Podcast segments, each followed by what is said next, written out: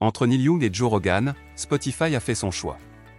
Les chansons de la légende du rock ne seront plus disponibles sur la plateforme de streaming. Une décision prise par le géant suédois, suite à l'ultimatum lancé par Neil Young. Nous regrettons la décision de Neil de retirer sa musique de Spotify, mais espérons le revoir bientôt. Voilà ce qu'a déclaré un porte-parole de la plateforme de streaming au Wall Street Journal. Neil Young s'était insurgé contre le podcast de Joe Rogan, disponible sur Spotify.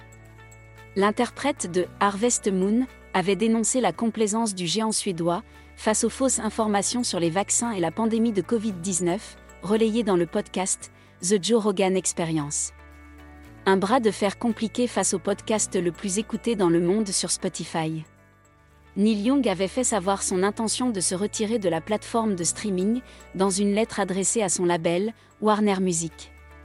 Dans cette lettre, brièvement publiée sur son site, le chanteur folk n'avait pas mâché ses mots, accusant Spotify de causer potentiellement la mort de ceux qui croient en cette désinformation.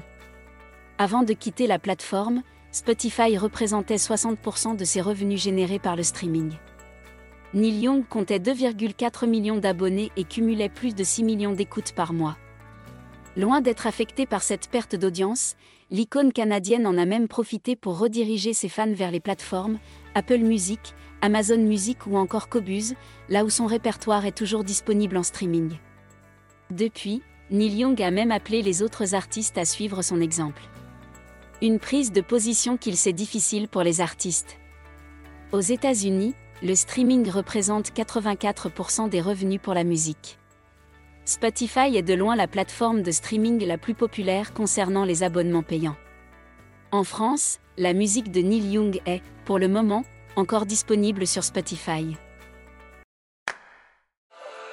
ETX ETX Studio. Studio. ETX Studio.